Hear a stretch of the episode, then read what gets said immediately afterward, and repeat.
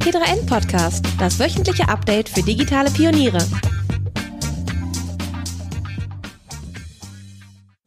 Hallo und herzlich willkommen zum T3N Podcast. Ich bin Jan Vollmer, ich bin Reporter für digitale Wirtschaft bei T3N. Ich bin heute zu Besuch bei Christoph Fahle. Christoph Fahle ist einer der Gründer des Beta-Hauses, Berlins ältesten Coworking Space. Und ich bin hier, um mit ihm über Coworking in der Corona-Krise zu reden. Christoph, kannst du kurz beschreiben, wie es bei euch im Coworking Space aussieht? Ja, hallo. Also wir befinden uns gerade im Erdgeschoss vom Beta-Haus. Hm, da gibt's, wenn man reinkommt, auf der linken Seite die Rezeption, da sitzen unsere Community Manager. Der Raum sieht so ein bisschen aus wie eine Mischung aus einem Büro, einem Café und einem Wohnzimmer, würde ich sagen. Da sind, hm, ich würde mal so schätzen, 25 Leute verteilt an Tischen mit ihren Laptops. Ähm, es gibt einen Drucker, es gibt eine Küchenecke. Pflanzen und Bücher gibt es auch in dem Raum und die meisten Leute, wenn man sich das so anschaut, die arbeiten sehr konzentriert mit ihren Laptops in verschiedenen Setups, wahrscheinlich an ihren Projekten. Ähm, und ja, ich glaube, das ist so ähm, der, das, was hier eigentlich, das ist so das Normale, was einem jeden Tag hier begegnet, ähm, wenn man ins Beta-Haus reinkommt. Seid ihr mit dem Beta-Haus eher Gewinner oder eher Verlierer der Corona-Krise? Hm, ich würde sagen beides. Also einerseits ist ähm, das flexible Arbeiten äh, oder die Idee, jetzt nicht jeden Tag in seine Firmenzentrale zu gehen, halt jetzt viel weiter verbreitet durch dieses äh, äh, Work from Home, äh, durch die Corona-Krise. Ähm, und gleichzeitig ist natürlich kurzfristig relativ äh, schwierig als Coworking Space zu überleben, wenn man ihn zum Beispiel schließen muss oder keine Events veranstalten kann, die wichtige Einnahmen generieren. Ähm, wir hoffen eigentlich, dass es nächstes Jahr eine Riesenwelle gibt, dass Firmen Entscheidungen treffen, ähm, ihre, ihre Mitarbeiter mehr in Coworking Spaces zu setzen, ähm, wenn ein bisschen klarer wird, wie diese ganze Krise weitergeht. In diesem Jahr sehen wir, dass die Leute eigentlich super interessiert sind, aber keine Entscheidung treffen. Hm. Ähm, ich glaube, bevor wir dann noch weitermachen, genau an dem Punkt, und uns darüber unterhalten, wie Corona in der Krise weitergeht, ähm, magst du vielleicht nochmal vorher erzählen, ähm, seit wann es das Beta-Haus gibt und ähm, wieso die Entwicklung der letzten Jahre in Bezug auf ähm, Coworking und Arbeitsplätze in Berlin war? Mhm. Ähm, also wir haben uns gegründet im Jahr 2009 in Berlin-Kreuzberg am Moritzplatz ähm, damals war das eigentlich ein total nischiges Thema. Also man kann sich das so vorstellen, wir waren eine Gruppe von sechs Freunden, die irgendwie eine Idee hatten, nach der Uni müsste man jetzt ähm, gemeinsam eine Immobilie anmieten, sowas wie Coworking zu machen, aber wir hatten halt keine Idee, was, also wir wussten nicht, diese Kategorie Coworking gab es noch nicht. Es war eigentlich sehr experimentell. Deswegen haben wir uns übrigens auch Beta-Haus genannt, weil es die, wir hatten keine Forschung, was daraus mal wird. Es war aber so eine Art Prozess. Also wir probieren da mal was aus. Ähm, Im Laufe der Jahre hat sich da so eine ganze Immobilienkategorie herausgebildet. Also das ist ja auch dann relativ populär oder, oder bekannt geworden durch WeWork, die amerikanische Kette. Ähm, also das wurde dann eigentlich richtig zum Business und auch für uns. Am Anfang waren wir nicht so sicher, ob das mal ein, ein, eine ja, gewinnbringende Firma wird. Wir hatten eigentlich eher so das, die Idee, dass wir da jetzt irgendwie was machen, was was vielleicht so Non-Profit funktioniert und wir dann unsere eigenen Projekte da verwirklichen können. Und im Laufe der, der Jahre war eigentlich immer klarer, dass das echt ein Business ist, wovon man leben kann. Aber wie war die erste Idee? Also ihr mit der Uni fertig und habt gesagt, okay, lass einfach irgendwas mieten und dann da genau was machen. Also, ähm, also der, der Kerngedanke, das ist erstmal so eine Realisierung gewesen, dass wenn die Uni vorbei ist, ähm, dass man dann eigentlich nichts mehr, keinen Ort mehr hat, wo man so jeden Tag hingehen kann, um, um Projekte zu machen oder um Leute zu treffen, mit denen man zusammenarbeitet. Oder die Bibliothek ist ja der klassische Ort, wo man in der Uni ständig hinläuft. Ähm, und das war dann so ein Thema, was wir besprochen hatten. Ähm, und dann war also, haben wir gesagt, okay, dann lass uns doch jetzt mal gucken, ob, weil jeder, das, also der Punkt war auch, dass jedem, nicht nur die sechs Freunde, sondern egal mit wem man so geredet hat in unserem Alter, in unserer Lebenssituation, die haben alle gesagt, so ja, da fehlt doch irgendwas. Also ich gehe immer in St. Oberholz oder ich gehe in ein Café zum, zum, mit dem Laptop, aber so richtig eine Antwort auf den Need gibt's eigentlich noch nicht. Ne? Aber war das, wart ihr alles Leute, die irgendwie mobil und digital 2009 arbeiten konnten oder wollten? Genau, ja, also ähm, einer von, also wir hatten so eine Agentur, die wir während der Studentenzeit hatten, mit zwei von den Leuten gehabt, die waren, ähm, die brauchten halt einen Platz, wo sie mit dem Laptop was machen konnten. Ähm, eine unserer Mitgründerinnen, äh, die Tonja, die war Produktdesignerin, die hat immer einen Fokus drauf gehabt, dass vielleicht auch eine Werkstatt dazu, hatten wir ja damals auch eine Werkstatt, dann noch, äh, dass man da auch physikalisch irgendwie an, an Produkten arbeiten kann.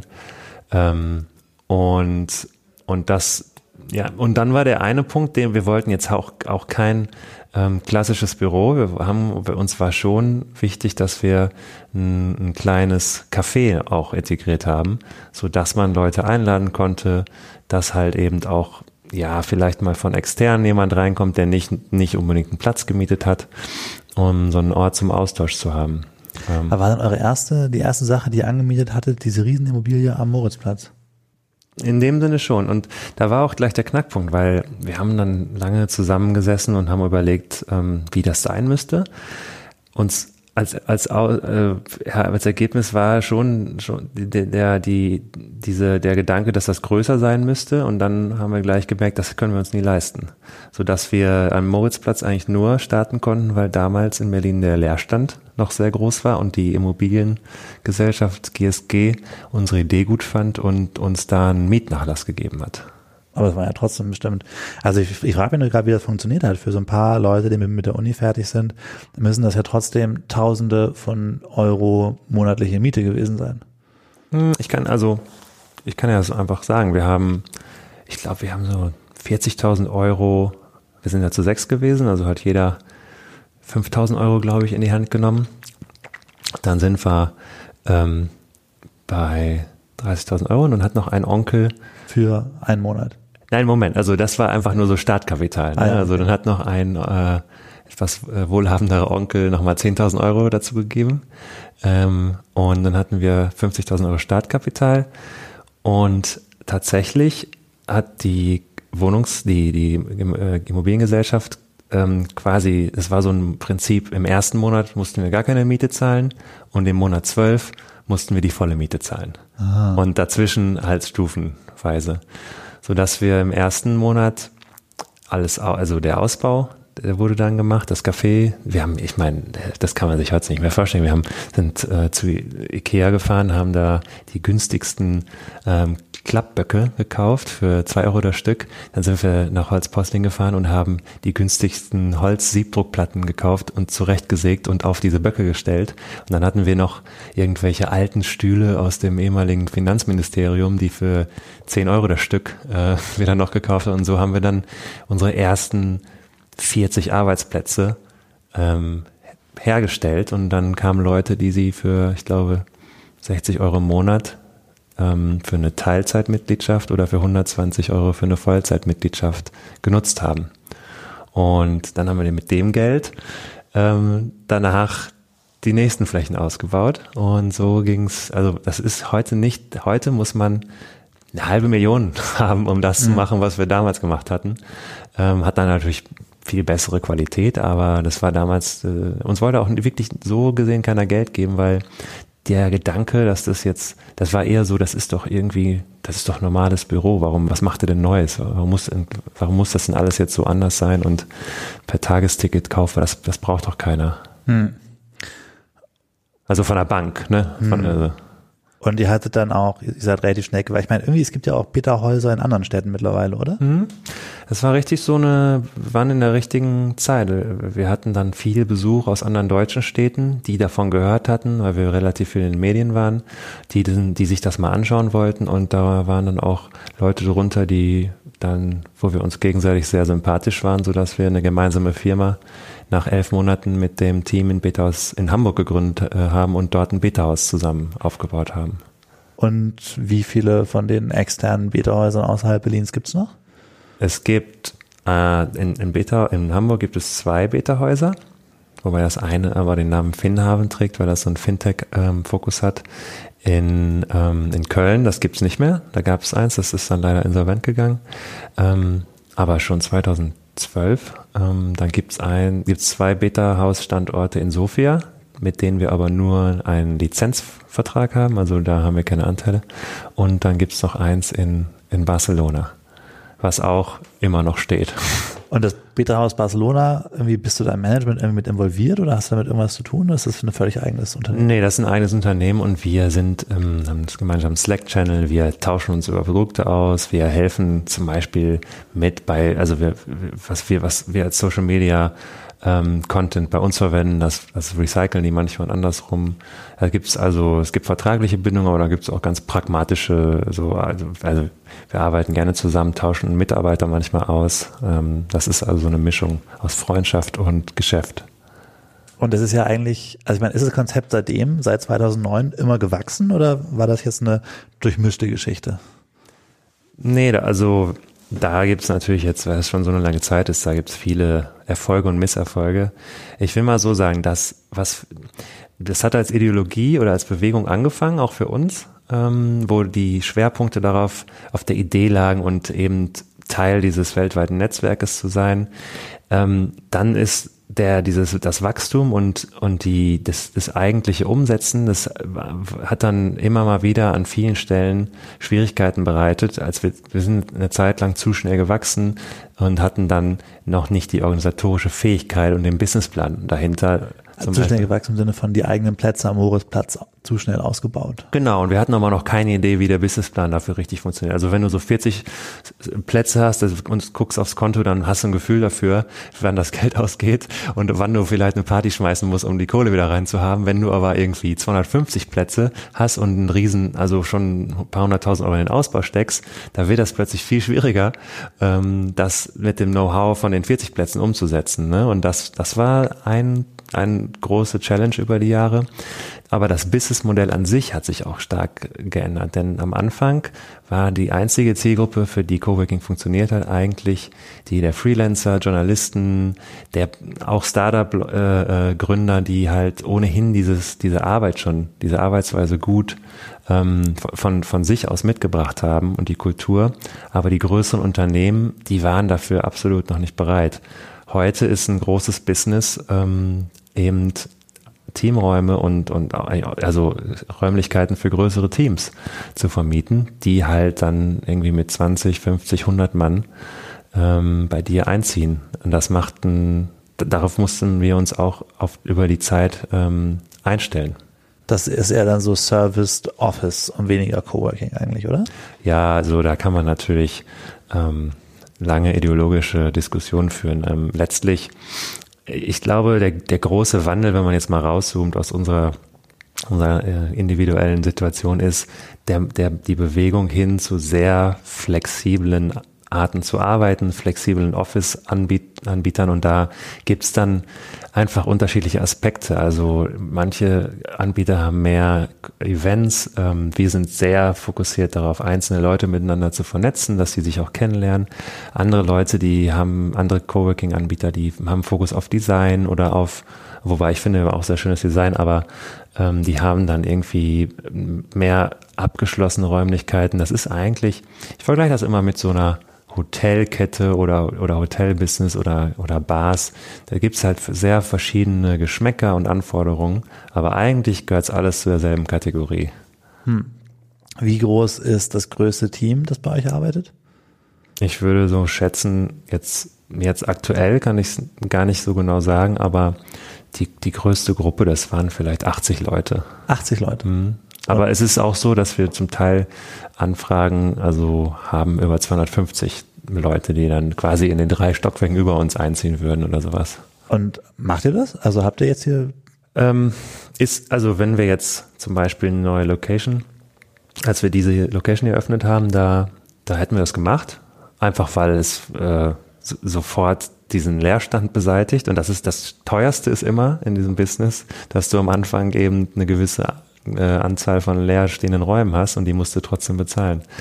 Auf die Dauer ist natürlich das Ziel, möglichst die ganz groß, also ich glaube, so die ideale Größe ist so unter zehn Personen, vielleicht 20 Personen, wo man nochmal irgendwie sich erhoffen kann, dass der Austausch auch von einem Team mit 20 Personen stattfindet mit dem Rest der Community. Ne? Und das ist ja, weil das unser Steckenpferd ist, ist das für uns wichtig, das zu unterstützen. Und wie macht ihr das, dass der Austausch zustande kommt?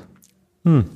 Das fängt eigentlich schon damit an, dass wir hier unten so eine Gemeinschaftsfläche haben, wo wir dann Sachen anbieten, die die Leute, auch wenn die ihren eigenen Raum oben haben, dass sie quasi wie in so einer Kantine zusammenkommen. Das ist jetzt nichts Besonderes, aber es ist schon ein großer Unterschied, als wenn jede, jede Etage eine eigene äh, Teeküche hätte oder so. Also beziehungsweise hier haben wir das, aber wir versuchen eigentlich immer die Anlaufpunkte so zu gestalten, dass die Leute an einem Ort zusammenkommen. Ähm, und bei uns sind unsere Events halt sehr glaube ich, sehr prägnant. Wir haben donnerstags ein gemeinsames Frühstück.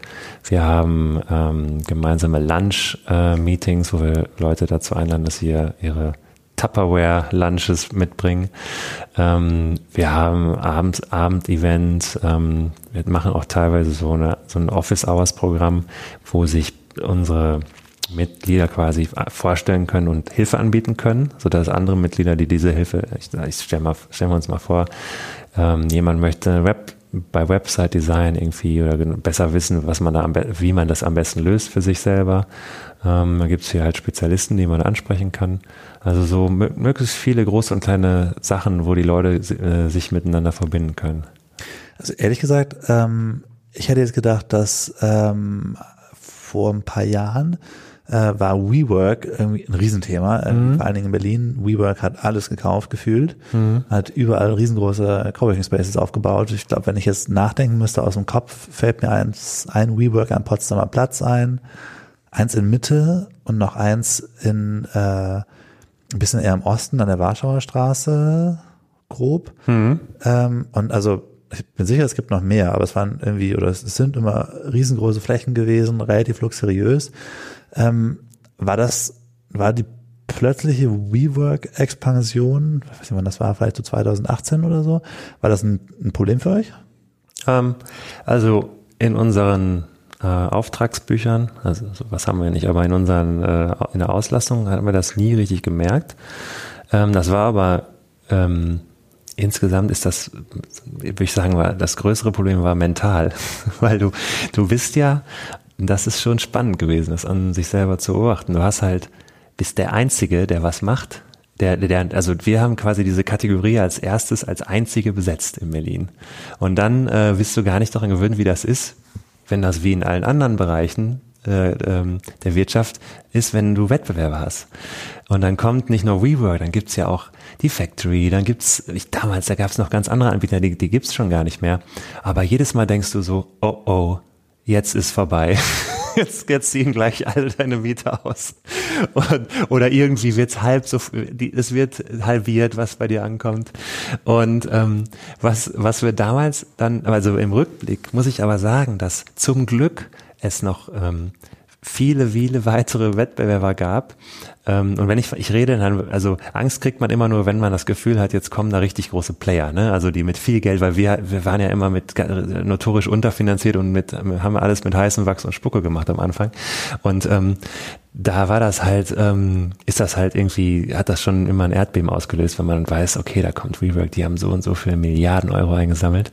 Ähm, aber was dadurch passiert ist, und das war gut, dass das Thema Coworking ähm, eben sehr breit schon ähm, kommuniziert. Also durch WeWork weiß jetzt jeder in den DAX 50 Konzernen, was Coworking ist. Und das macht dann uns, es uns auch wieder einfacher. Wir haben da am Anfang auch viel zu beigetragen. Wir haben viele, viele ähm, Workshops von Konzernen beherbergt, die sich über die Zukunft der Arbeit informieren wollten. Aber WeWork hat das natürlich auf einem viel größeren Level machen können. Und so dass da eigentlich der positive Effekt überwog dem negativen.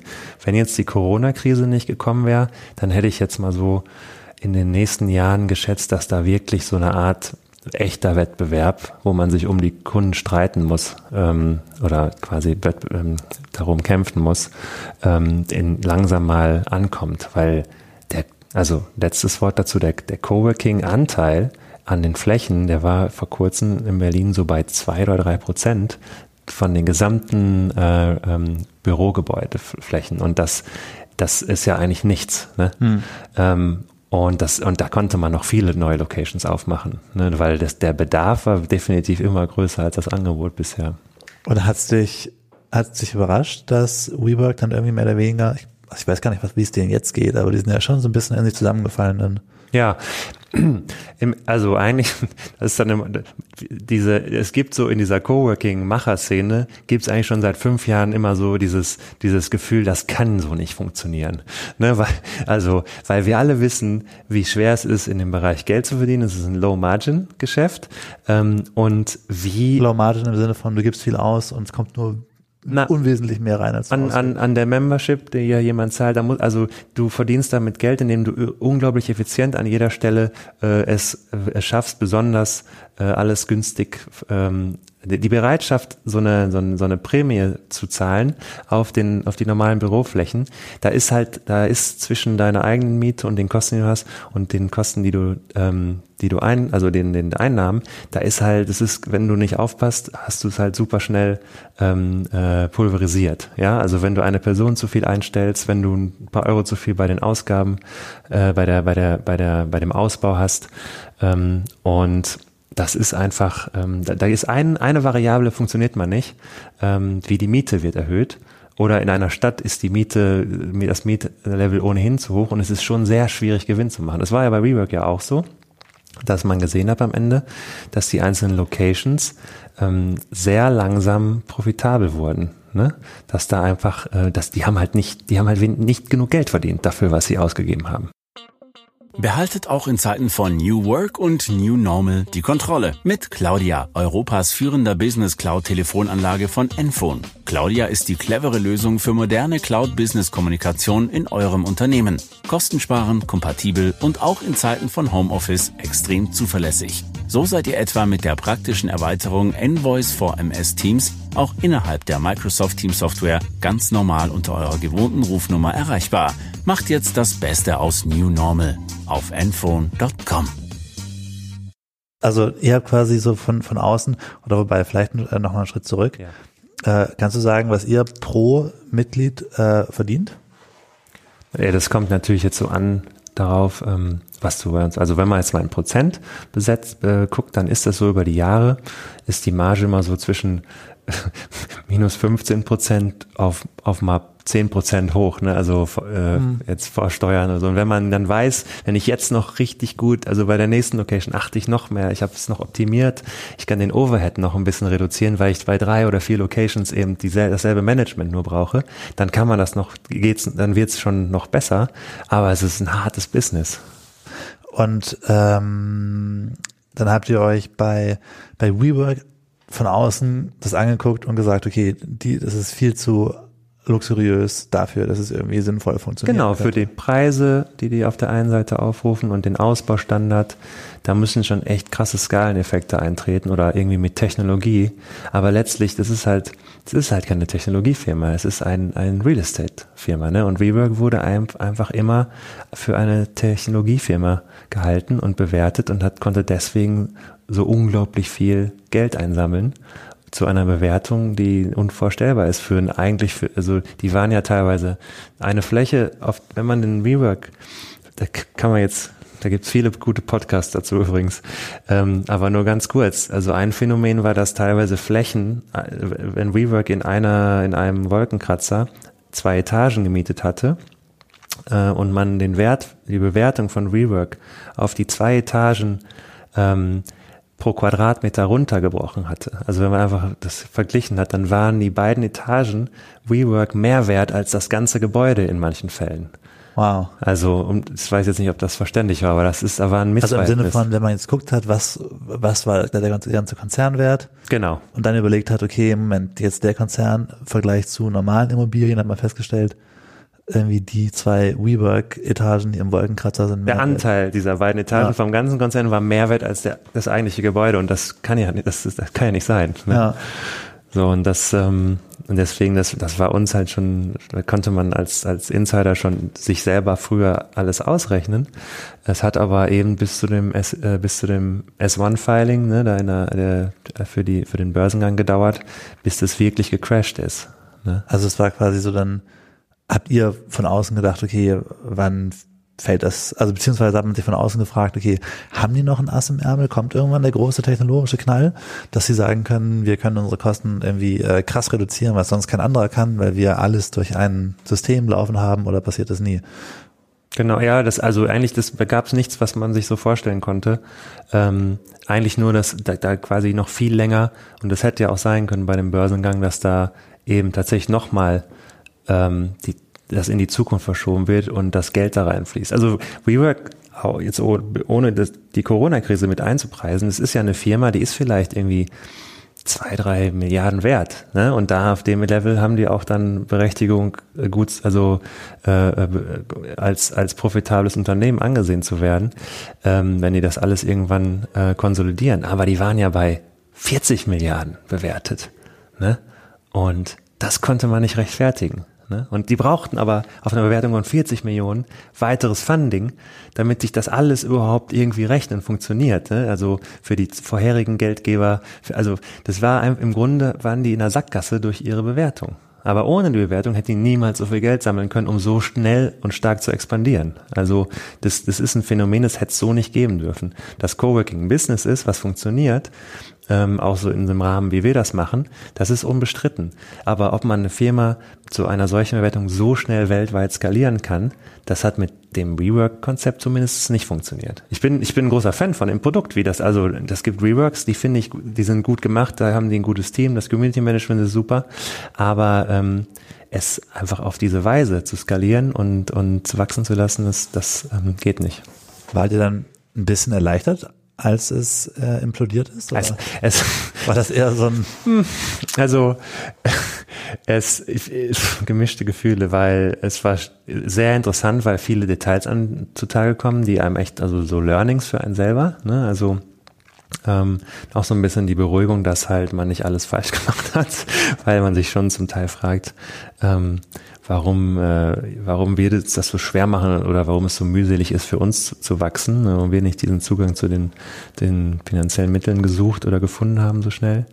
Aber ähm, gleichzeitig auch schade, weil ich die Vision, mh, mm, dass man halt ähm, weltweit so ein Netzwerk ähm, aufbauen kann, die Spaces selber betreiben kann, ähm, und das mit einer guten Qualität, äh, mit, mit, mit guten Leuten, die finde ich nach wie vor gut, weil es ist halt eines der größten Probleme von Coworking oder also für meine Sicht der Welt geht da, also da müsste es immer noch schon viel mehr Spaces geben. Ähm, auf dem Land fehlt das zum Beispiel noch. Das ist jetzt vielleicht nicht ein Rework-Case, aber ähm, es gibt halt viele Ecken, wo es noch keine guten Coworking Spaces gibt. Ne? Und das, äh, das ist eigentlich schade, ne? Und es wäre ja schön, wenn jetzt gerade in der Corona-Zeit, wenn da viel mehr Leute irgendwie gleich bei sich zu Hause um die Ecke einen Space finden würden, wo sie arbeiten können. Ne? Wie war das für dich, äh, für euch als Team, als dann äh, Corona um die Ecke kam? Was war so der erste Gedanke, als ich festgestellt habe, da gibt es eine Pandemie? Ja, also nach dem ersten, ich war, ich war selber auch kurz zuvor noch ähm, in in Südostasien, also äh, bin mit meiner Familie gereist und da hat man das schon ein bisschen mehr so äh, mitbekommen, weil man da geografisch näher dran war und ich bin genau im März zurückgekommen und war dann, ich dachte, ich dachte einfach, das war's jetzt, weil keiner konnte einschätzen, wie lange das dauert und ich habe erstmal mit dem Schlimmsten gerechnet, weil das natürlich so ein Ort, wo Leute sich treffen, auch ein Ort ist, wo die Krankheit übertragen wird und da dachte ich mir, da kommt halt keiner mehr, alle kündigen. Ne? Mhm. Ähm, hat sich aber zum Glück nicht so ergeben. Und ähm, ich meine, viele haben es noch gekündigt, oder? Also ganz kurz nach dieser Ansprache von Merkel hier in Deutschland war das so, dass viel, es haben einige, ich glaube mal so 30, 40 Prozent, haben eine Kündigung ausgesprochen. Dann gibt es ja die Kündigungsfrist. Ne? Ähm, aber es aber hat 30, 40 Prozent ist schon eine ganze Menge. Genau. Ähm, aber viel schlimmer war zu sehen, dass die, also es gibt ja so eine Relation, äh, habe ich mir überlegt, dass wir sehen ja hier durch unsere WLAN-Nutzung ungefähr, wie viele Leute hier sind. Und da war von heute auf morgen, gibt's in dem Backend kann man so sehen, dass das, das sinkt auf 15 Prozent von dem Vorniveau. Also wenn vorher 100 Mann, 100 Personen zum Arbeiten kommen jeden Tag, waren es da, danach nur noch 15. Das war wahrscheinlich, waren das unsere Mitarbeiter oder sowas. Ähm, Und ich dachte, wenn das jetzt ist es quasi der Indikator, wie das dann am Ende auch bei den Mieten aussieht. Weil wenn monatelang nur 15 Prozent kommen, dann kündigen ja auch am Ende alle, die sind ja nicht doof. Ähm, aber ich glaube, dass dadurch, dass in Berlin oder in, in, Deutschland dann insgesamt die Krise nicht so schwer ausgefallen ist, dass alle dann gemerkt haben, na ja, es ist eigentlich jetzt, wir haben es im Griff, ähm, sind die Leute doch schnell wieder dazu. Und wir haben, also es gibt auch dann Konzepte, wie man natürlich schon die Ansteckungsgefahr verringern kann. Wir haben unser Raumkonzept überarbeitet, wir haben hier so Sicherheitsmaßnahmen, ähm, Guidelines, wie man quasi sich die Hände waschen oder Erinnerungen, die Hände zu waschen, dass unser ganzer, quasi unsere ganze Räum, äh, Büroflächen, die werden jetzt ganz anders gereinigt und viel öfter. Und ähm, dass man dann doch in eine Art sicheres Arbeiten zumindestens äh, ermöglichen kann.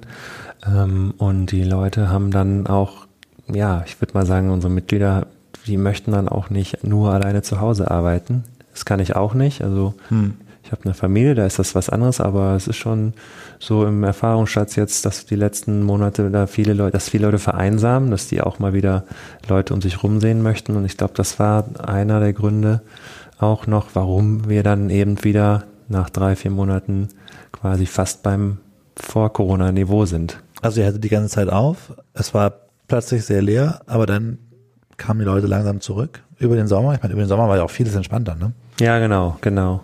Aber also eine Sache, die muss ich jetzt vielleicht noch dazu sagen. Wir haben ein großes Event-Business. Wir, wir leben auch davon, dass über hm, das Events mit bis zu 250 Personen indoors äh, durchgeführt werden, Workshops, Tagungen etc.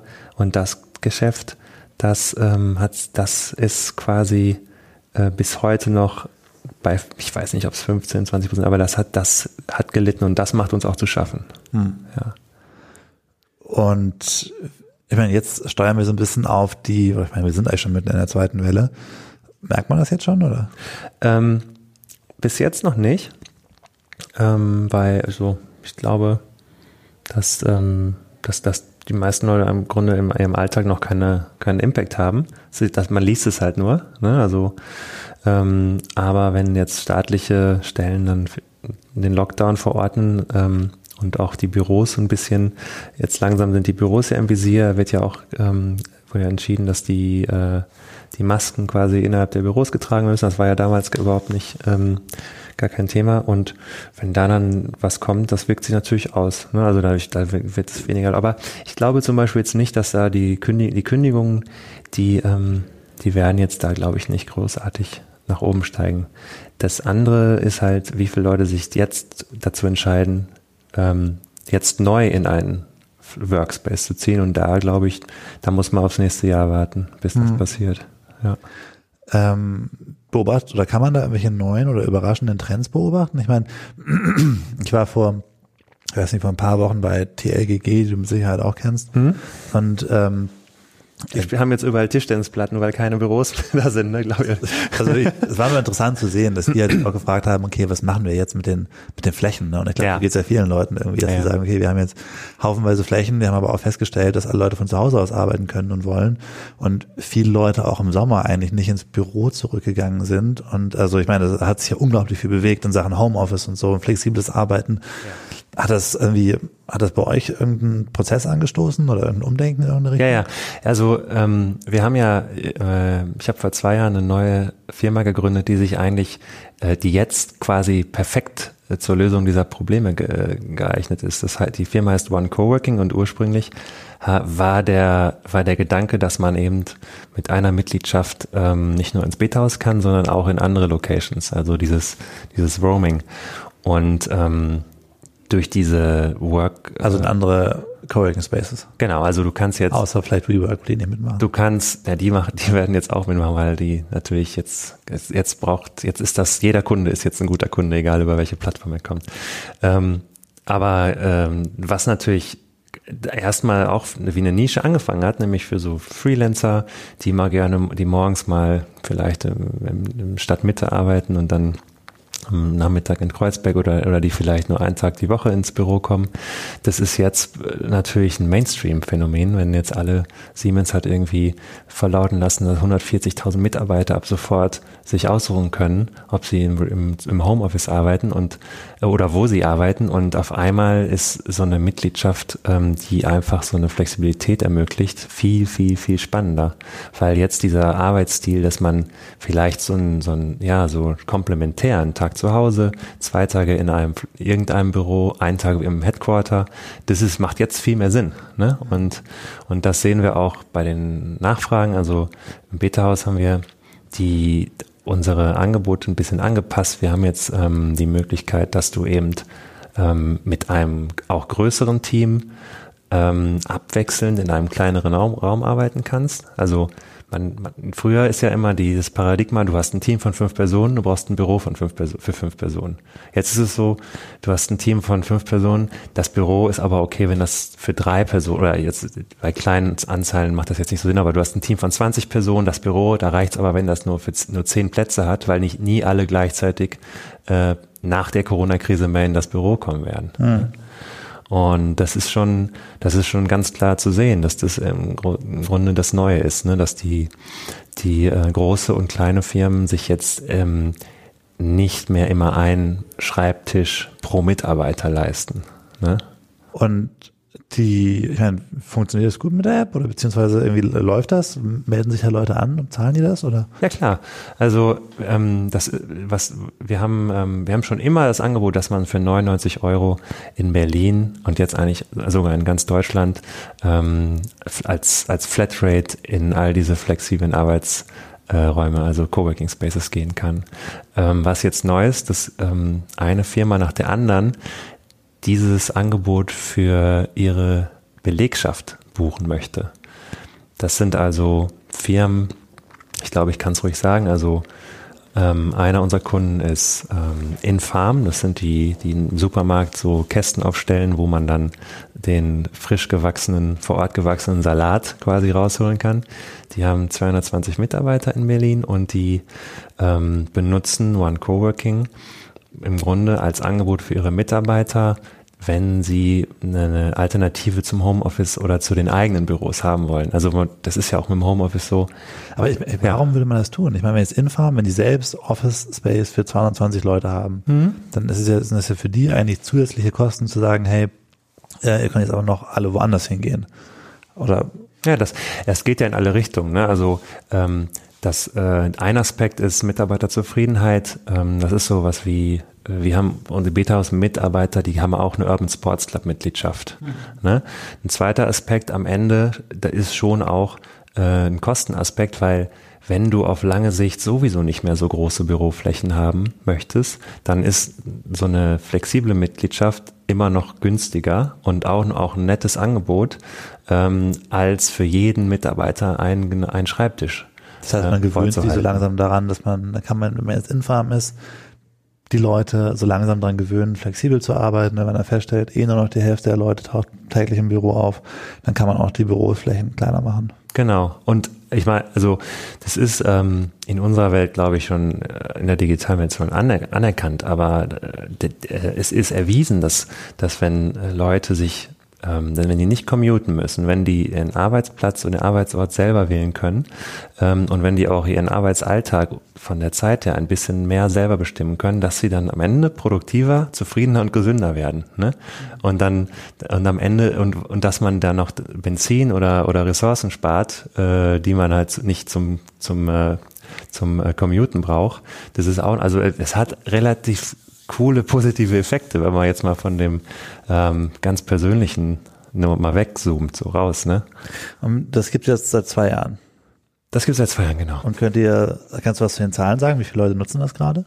Also wir haben äh, ca. 350 User, die das aktiv benutzen, die meisten davon in Berlin.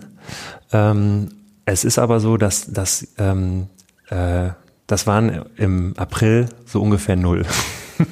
Und, und davor gab es auch welche und das jetzt gerade ähm, hat das eine neue Dimension bekommen, weil ähm, wir sehen, dass da, dass da jetzt ganz andere ähm, äh, äh, Profile sich damit beschäftigen. Also ich glaube, dass das jetzt für uns ein großer Wandel wird die nächsten sechs Monate, weil wir eben ähm, nicht nur den Einzelfreelancer oder oder oder kleine Teams haben, sondern dass die Anfragen, das, das sind immer größere Teams. Das ist dann halt mh, mal eine ganz andere Herausforderung, auch so das Onboarding. Ich meine, das ist ganz spannend, weil ähm, da muss man sich ganz andere Gedanken machen, wie man die Leute auf diese Plattform und in die Coworking Spaces reinführt. Ne?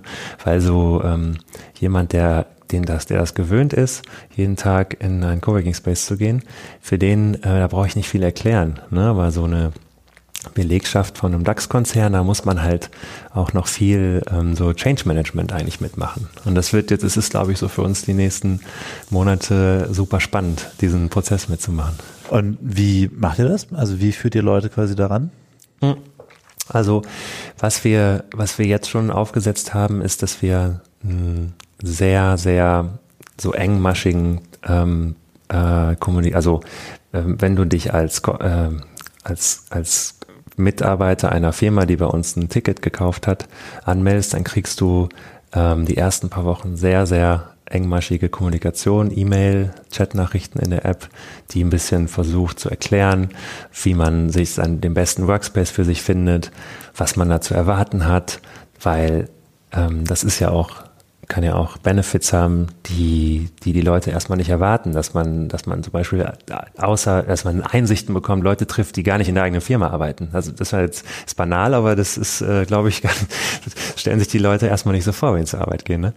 Und ähm, das ist eine, ist eine unserer Maßnahmen und ähm, so auf der Roadmap und das sehe ich, also halte ich auch für sehr sinnvoll, äh, glaube ich, müssen wir ganz viel so edukativen, ähm, also idealerweise ne, können wir so einen, können wir einen Workshop machen mit allen, die sich onboarden und können mal so richtig ähm, das, das, das, äh, die Vorteile von diesem Distributed Working ähm, einmal kurz wie in der Schule durchgehen, dann haben wir, dann spart man sich irgendwie drei Monate, bis sie das selber entdecken. Ne? Und das ist sofort viel produktiver und, und happier. Als Freelancer, Webprofessionals, Developer oder Agentur wünscht man sich natürlich einen zuverlässigen Hoster. Jonos bei 1 und 1 ist nicht nur das, sondern bietet mit dem kostenlosen Jonos Partnerprogramm ein leistungsstarkes Tool für Profis. Darin enthalten ist das Partnerportal, in dem ihr Kunden und Projekte effizient und zentral verwalten könnt. Das Partnernetzwerk ist die ideale Plattform, um mit einem Partnerprofil die eigene Expertise professionell darzustellen und seine Leistungen anschaulich zu präsentieren. Der rund um die Uhr Expertensupport rundet die ganze Sache ab. On top bekommt ihr gerade eine dreimonatige kostenlose Testphase für ausgewählte Produkte und 300 Euro Startguthaben für ausgewählte Serverprodukte.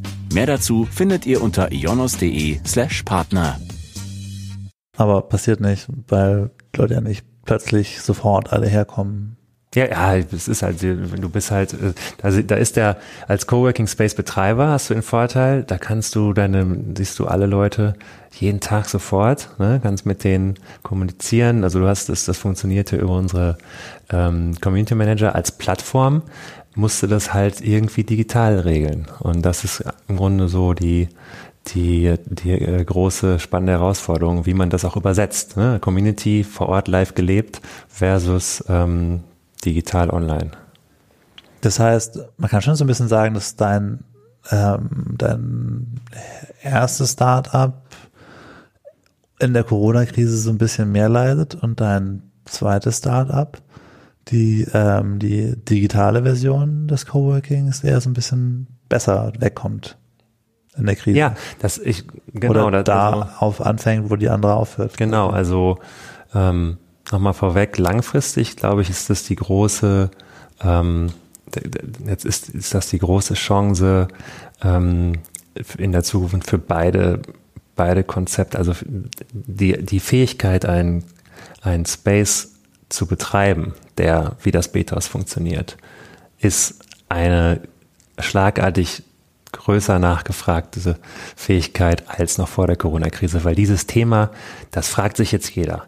Ähm, von Siemens über, über die Deutsche Bahn, über, über äh, Startups, die das vielleicht so von alleine schon leben, fragt sich jeder, wie kann ich mein Büro jetzt so betreiben wie ein Coworking Space, in dem alle reinkommen, wann sie wollen? Ne? Vorher war das ja ganz, war es ja statisch. Na, also wenn ich vereinfache jetzt stark. Also deswegen glaube ich, gibt es da eine große, fast schon Renaissance nochmal, ähm, ähm, nachdem Coworking durch den Rework-Desaster, durch das Rework-Malheur letzt, äh, im letzten Jahr schon gelitten hat, so von der Reputation. Ähm, und das wird im nächsten Jahr sehr spannend.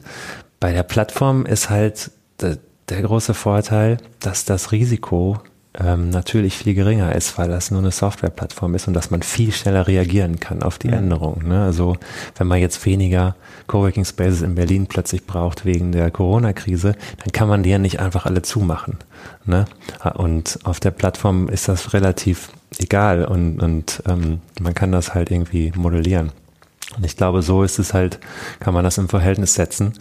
Ähm, und na, ich denke also, aber in zu, also beide, beide Geschäftsmodelle sind in Zukunft, glaube ich, eher auf dem, auf der Gewinnerseite. Das heißt, auf deiner Plattform hättest du dann weniger Risiko und das Risiko hätten dann die physischen Spaces, mhm. in denen die Leute sitzen. Genau, ja. Das, das ist halt, ich meine, das ist halt das große, äh, Dilemma von, von Plattform-Businesses. Ne? Wenn Uber kein Business hat, dann, dann äh, wer dann wirklich keine Arbeit hat, sind dann eben die Fahrer ne? und nicht die, die Plattform. Und das ist halt jetzt in der Corona-Krise so ein Metathema, aber dass man sieht, dass so digitale Konzepte halt äh, super äh, äh, widerstandsfähig sind und, und dann am Ende davon profitieren, während das Real-World-Business halt pleite geht. Ne? Aber ist es auch euer Plan, da jetzt dann irgendwie Millionen von Euro Investment einzusammeln und eine richtig fette Plattform aufzubauen? Also wir sind gerade in der Tat in Gesprächen, die, wo, wo es darum geht, für die nächsten Schritte Geld einzusammeln. Ähm, ich habe aber tatsächlich nie, nicht so ganz ähm, äh, die Idee aufgegeben, die, die am Anfang dieser ganzen Operation stand, ähm, da auch eine Möglichkeit zu geben, wie man ähm, die Workspace-Betreiber auch noch zu, zu ähm, Shareholdern machen kann. Es ist halt aktuell das Thema, ist, wollen wir nicht ansprechen, weil, weil das eher gerade ein Krisenbereich, jeder muss sehen, wie er überlebt, aber das finde ich so ganz wichtig an der Stelle, dass man halt sagt, okay, man macht so ein, so ein, ähm, man hat die Leute, die, die die Plattform am Ende als, als Betreiber quasi unterstützen, die, die müssen am Ende auch irgendwie eine Möglichkeit haben, ähm, davon zu profitieren, wenn das erfolgreich ist. Also du würdest dir schon langfristig ein anderes Verhältnis zwischen dir und den den Space, Coworking Space Betreibern vorstellen als zwischen Uber und Ubers Fahrerin. Genau, also man kann ja, das ist ja einfach, einfach gemacht, wenn man eine gewisse Größe hat, dass man ähm, eine bestimmte Art von Shares rausgibt für, für super loyale Unterstützer, ne? oder dass man die Möglichkeit gibt zu investieren. Ähm, das ist definitiv, äh, das ist die DNA von, von äh, der Sharing-Economy und das, äh, das habe ich noch nicht ganz aufgegeben. ähm, wenn du jetzt mal wenn du jetzt mal ein bisschen in die Zukunft denkst und sagst, okay, wir haben gesehen, wie Corona alle möglichen äh, Entwicklungen beschleunigt hat, wie Corona irgendwie die Homeoffice-Entwicklung beschleunigt hat. Ähm, wenn du jetzt so fast forward denkst, ähm, was ist so der nächste große Schritt oder anders gefragt, wie stellst du dir so ein, so, so die Berliner Tech-Arbeitsszene in fünf oder meinetwegen zehn Jahren vor? Mhm. Wie glaubst du, wird das weitergehen? Ähm, also du meinst jetzt so, äh, wie so, wie Arbeit äh, und Arbeitsraum ge geregelt genau, wird? Genau, also in, in Bezug dann irgendwie, äh, haben dann, ja. haben dann irgendwie Berliner Agenturen, haben die noch Offices, haben die deutlich kleinere Offices, haben die gar keine Offices mehr oder? Ja. Ähm, ich glaube, was, was definitiv, ähm, es werden viel mehr Leute, viel mehr, viel mehr ähm, flexible Arrangements äh, ähm, eingegangen. Also das, es, wird, es, es wird einen Boom von, von Coworking geben, weil das eben ähm, das Risiko reduziert, ähm, wenn, wenn so eine Krise kommt und wir das jetzt alle einmal mitbekommen haben. Und ich glaube auch, dass das verhält. Also die Krise ist schon so ein bisschen euer, euer Selling Point, dass ihr jetzt auch sagen könnt, pass auf, liebes, äh, liebes Unternehmen, meinetwegen auch liebes DAX-Unternehmen, ähm, überlegt euch gut, ob ihr noch wirklich tausende Quadratmeter Bürofläche in Berlin Mitte kaufen wollt für mehrere Millionen, irgendwie zweistelligen Millionenbetrag meinetwegen, ähm, oder ob ihr es nicht lieber über One Coworking mieten wollt, irgendwie falls ja und ich glaube in dem Fall kommt. eher so eine Kombination aus, aus Works, eigentlich am Ende eine Mischung aus allem. Ja, bitte ein kleines Headquarter mit neuen Funktionen, nämlich viel mehr Begegnungsraum, äh, viel mehr, ähm, also jetzt in deinem Beispiel das, das DAX-Unternehmen, das wird immer noch ein, eine, Art, eine Art Headquarter haben, aber die Funktion von einem Headquarter wird anders sein. Es ist ist, ist viel mehr darauf ausgelegt, die Leute, wenn sie dann alle mal am selben Ort sind, ähm, mit einem Workshop oder mit, also äh, als Begegnungsraum ähm, da zur Verfügung zu stellen. Also in ganz konkret mehr Meetingräume, ja, mehr Eventräume ähm, und weniger jetzt eigentlich das, wo eigentlich die Arbeit stattfindet, weil die kann jetzt überall stattfinden. Ne? Also der Gedanke war ja früher, ich gehe ins Büro, um zu arbeiten. Und das ist so eine starke Kultur äh, und so ein starker Belief gewesen, dass das nie einer in Frage gestellt hat, außer eine Nische von Leuten, die sagen, wir sind digital Nomaden oder wir sind, also es ist ja quasi in der Nische und in dieser Bubble ist es nichts Besonderes, von überall zu arbeiten, aber in der breiten Bevölkerung war das einfach unvorstellbar. Ähm, und jetzt durch Corona sind alle gezwungen, das mal auszuprobieren und merken auf einmal, es klappt. Das ist ja das Ding. Alle sagen ja, oh ja, es geht ja eigentlich von zu Hause. Es hat ja meine Kinder zu Hause. Gen äh, yes, ja gut. Aber grundsätzlich sind alle jetzt, ist das Mindset, es klappt. Das wäre ohne die äh, und ohne Covid-19 nicht, äh, hätte das 10 oder 20 Jahre mehr gedauert. Das wäre irgendwann so gekommen, weil letztlich gute Sachen, die gut für die Leute sind, irgendwie äh, diffundiert das ja durch. Aber jetzt ist einfach mit einmal per, per, äh, per Zwang, leider am Anfang, äh, die Erkenntnis durchgesickert, sodass jetzt alle die Büros umgestalten, weil es eben nicht mehr darum geht, dort zum Arbeiten. Konzentriert arbeiten kann ich besser zu Hause, wenn ich keine Kinder habe. Ähm, sondern aber ich muss vielleicht ein Meeting machen oder ich muss vielleicht auch in, in einem Headquarter was machen, was äh, die, wo, wo es mehr um die Kultur geht. Weil wenn man plötzlich nicht mehr an denselben Ort kommt jeden Tag, dann, dann und also wie hält man die Firma denn dann noch zusammen? Und das ist jetzt alles Neuland, das, das, das finden die, finden jetzt alle für sich selber raus. Das heißt also, es gibt noch ein, dieses Hauptquartier, was hat mehr so einen, einen spirituellen Aspekt als jetzt einen Arbeitsaspekt.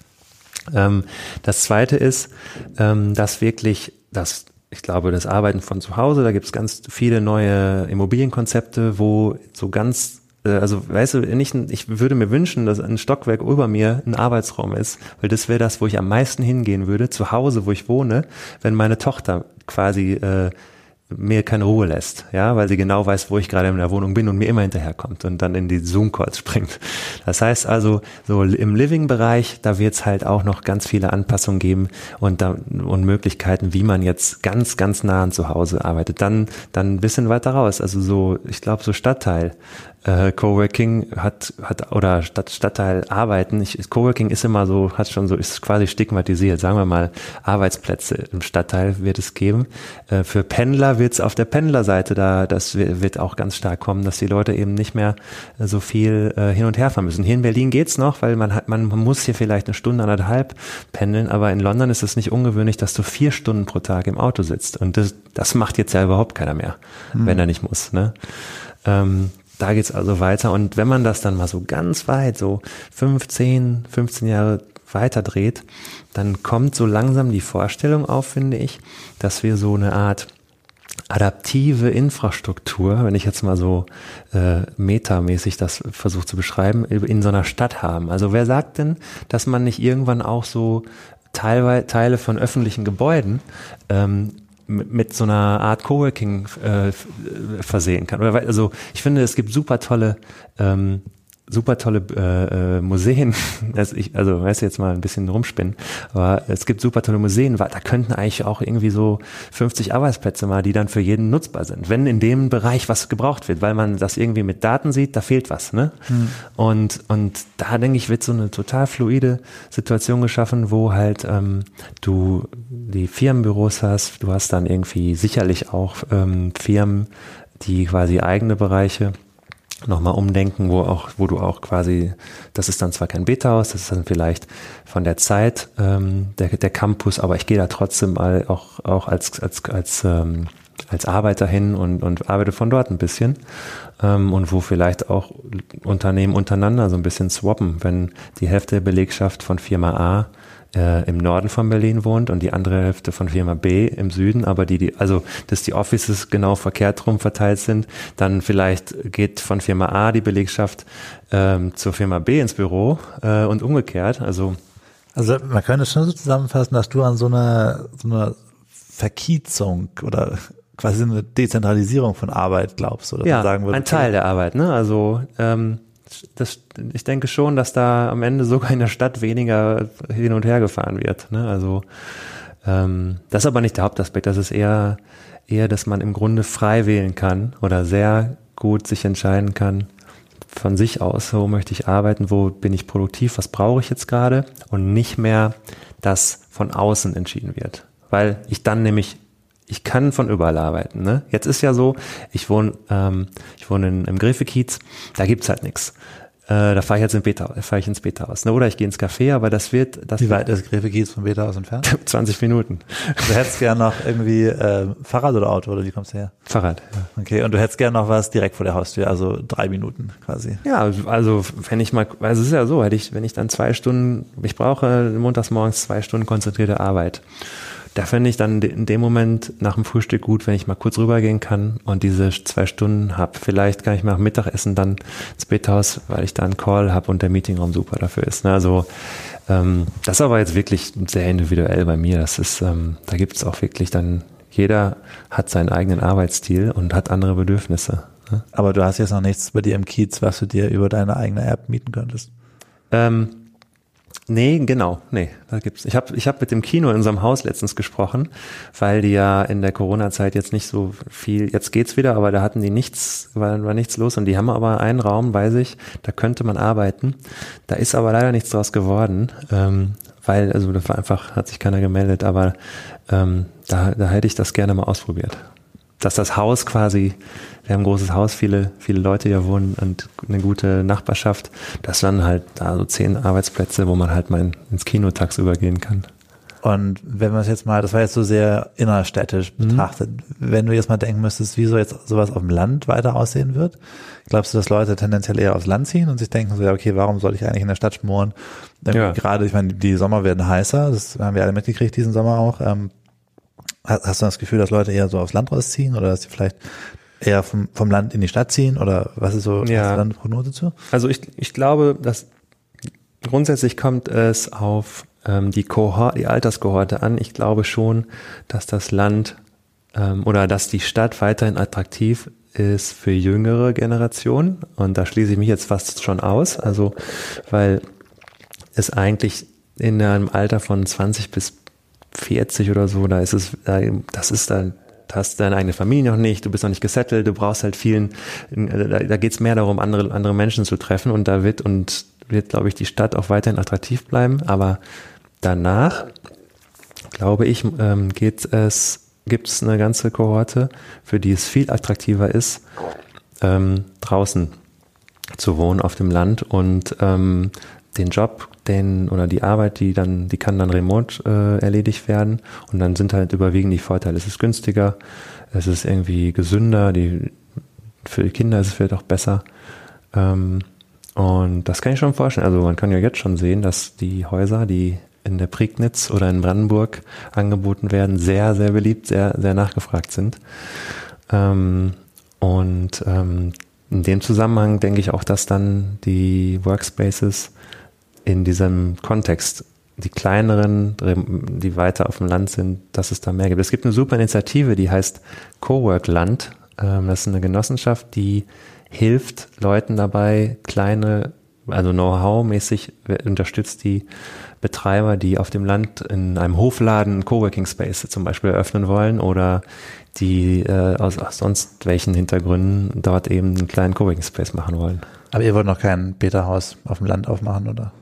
haben wir, nee, ist, haben wir bisher nicht vor. Haben wir, haben schon mal drüber nachgedacht, aber ähm, in der Stadt ist auch noch genug zu tun. Ja. Okay, also dann erstmal die Stadt. Alright, ich glaube, das war das, ähm, worüber ich mit dir sprechen wollte. Ja. Bin gespannt, wie es mit dir und deinem äh, Beta-Haus weitergeht und äh, vor allem, wie es nach der Krise weitergeht. Mhm. Dankeschön, ja. Ach, das wird schon.